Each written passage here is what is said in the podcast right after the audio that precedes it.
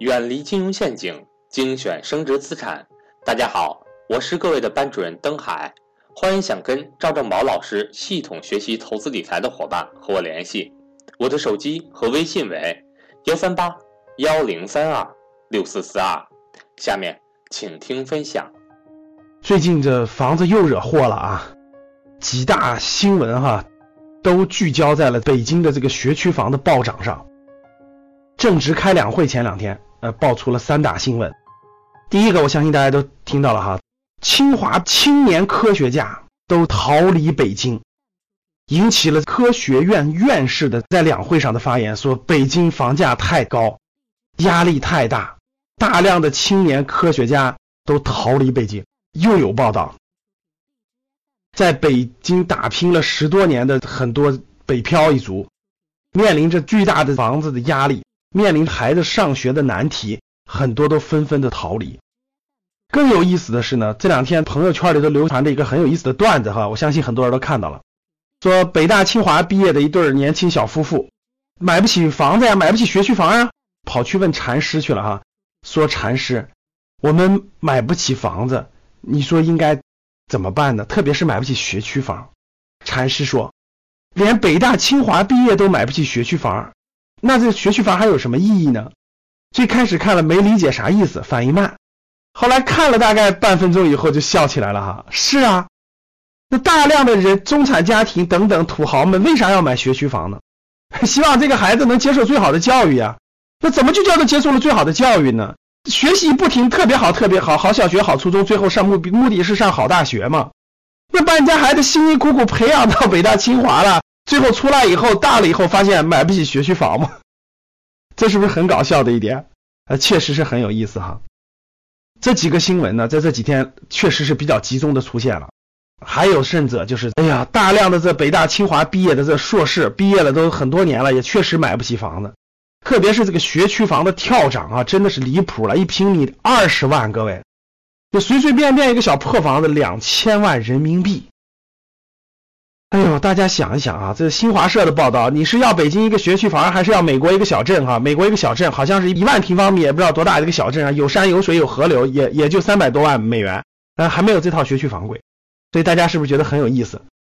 要我说呀，我那天跟几个做投资的朋友就说哈。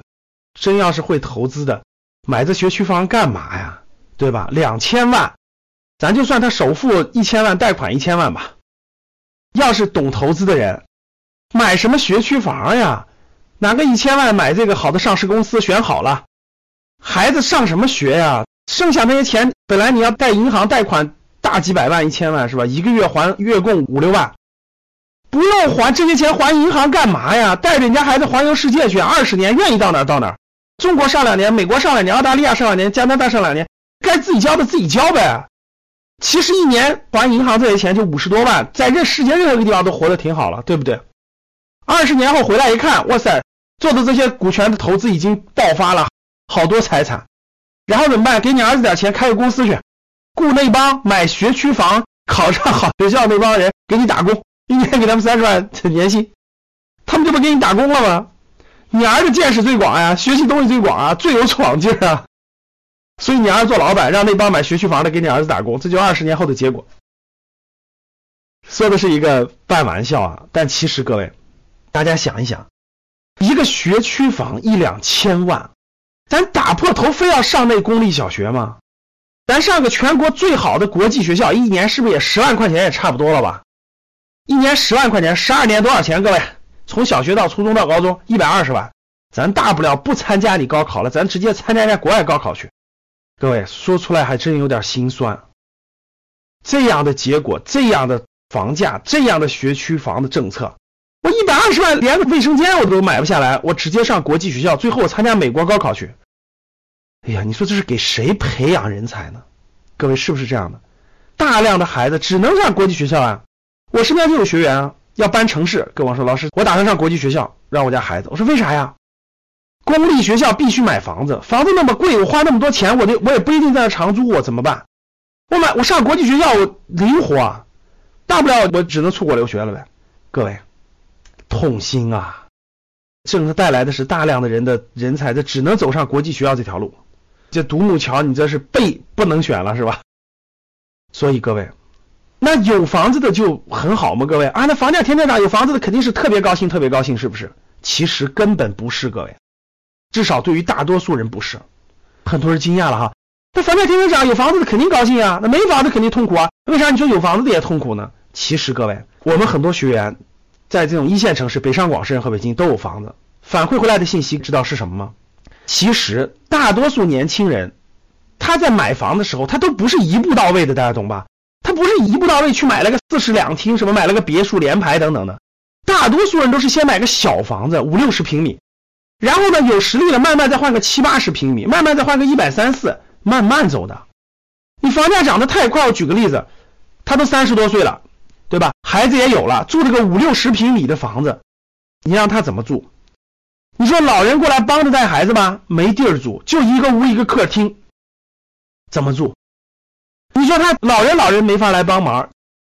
然后呢？随着年龄的增大，老人也老了，年龄也大了，在家乡不能来。你说他待在北上广这个地方，孩子老人顾不了，他也希望孩子老人住在一起，其乐融融一家，对不对？房子太小呀，根本解决不了这个问题啊。所以就我前面讲的，很多北漂一族是买了个小房子，也没有什么意义。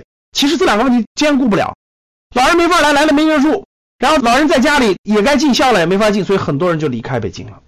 那留下来的很多想换房子换不起了，房价涨得太厉害呀！小房子涨了两三百万了，一看那个房子又涨了四五百万了，你说卖了这个房子又贷两三百万，所以说我认识的很多我们的学员在北京有房子，其实也不希望房价涨，因为它不涨，你可以换一个，哎，我把这个卖了，稍加点钱，我可换个三室一厅，对不对？我可以换一个更大一点面积的，对不对？住的更舒服一点，对不对？结果不行，换不了，所以就造成了上上不去，下下不来。一家人团聚团聚不了，所以很多人只能选择离开。所以大家明白了吧？刚才我讲了这些问题，其实就算是在北京有房子的，也同样面临着这样的焦虑、这样的无奈。无论是孩子上学问题，那房子不是好学区怎么办？老人帮着照顾的问题，老人养老人等等都面临到。所以，其实他们在北京有房的同样焦虑。所以各位面对这些选择。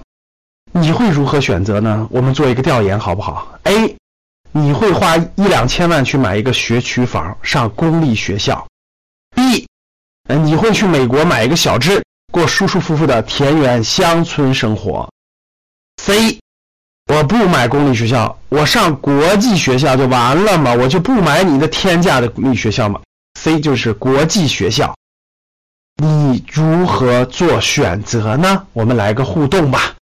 还是三条：第一，欢迎大家订阅或者点喜欢；第二，欢迎大家跟我互动；第三，欢迎大家分享朋友圈。谢谢大家。